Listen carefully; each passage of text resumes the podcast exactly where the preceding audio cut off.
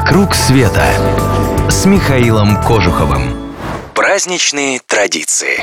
Сегодня я расскажу вам, как в Чехии отмечают День национального героя Яна Гуса. Есть в Праге место под названием Вифлеемская часовня. Она не принадлежит ни к одной церкви, по крайней мере официально. Каждый год 6 июля там собираются люди разных вероисповеданий и проводят торжественное богослужение. Это финальный аккорд чешского праздника Дня Яна Гуса. А уж кто это такой, вам скажет любой чех. Он был священником и жил в начале 15 века. Родился он в простой крестьянской семье, но сумел стать ректором Парижского университета, в котором в ту пору училось куда больше немцев, чем чехов.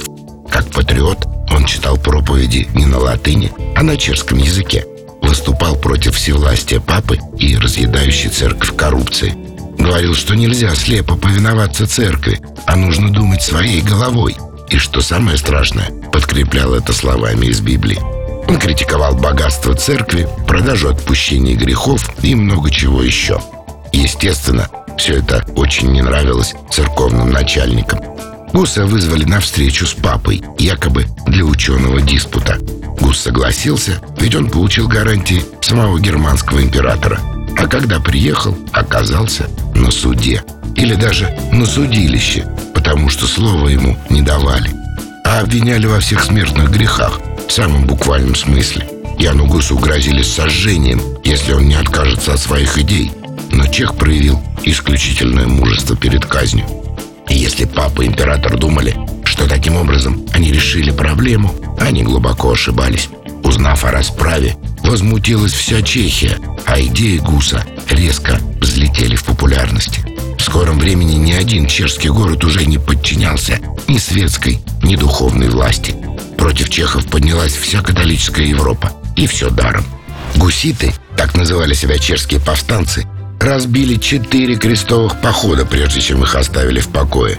Правда, после этого они быстро разругались друг с другом, устроили несколько гражданских войн и, наконец, передали чешскую корону поляку-католику. Так незаметно для самой себя Чехия вернулась в лоно правильной католической церкви.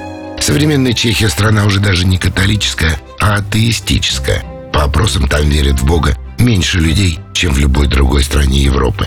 Но кем бы ни был чех по вере, его все равно хоть чуть-чуть отрогает история Яна Гуса. Для чехов она предмет национальной гордости. Единственный момент, когда этот народ приковал к себе внимание всего христианского мира. Кстати, вы наверняка знаете, чешская столица Прага – один из самых посещаемых туристами городов Европы. Если вы еще там почему-то не были, то много потеряли. Если задумаете, обращайтесь. Подберем программу, закажем для вас самые удобные отели, найдем лучших гидов среди местных жителей. Адрес помните? Клуб путешествий Михаила Кожухова. www.mk.travelclub.ru «Вокруг света» с Михаилом Кожуховым.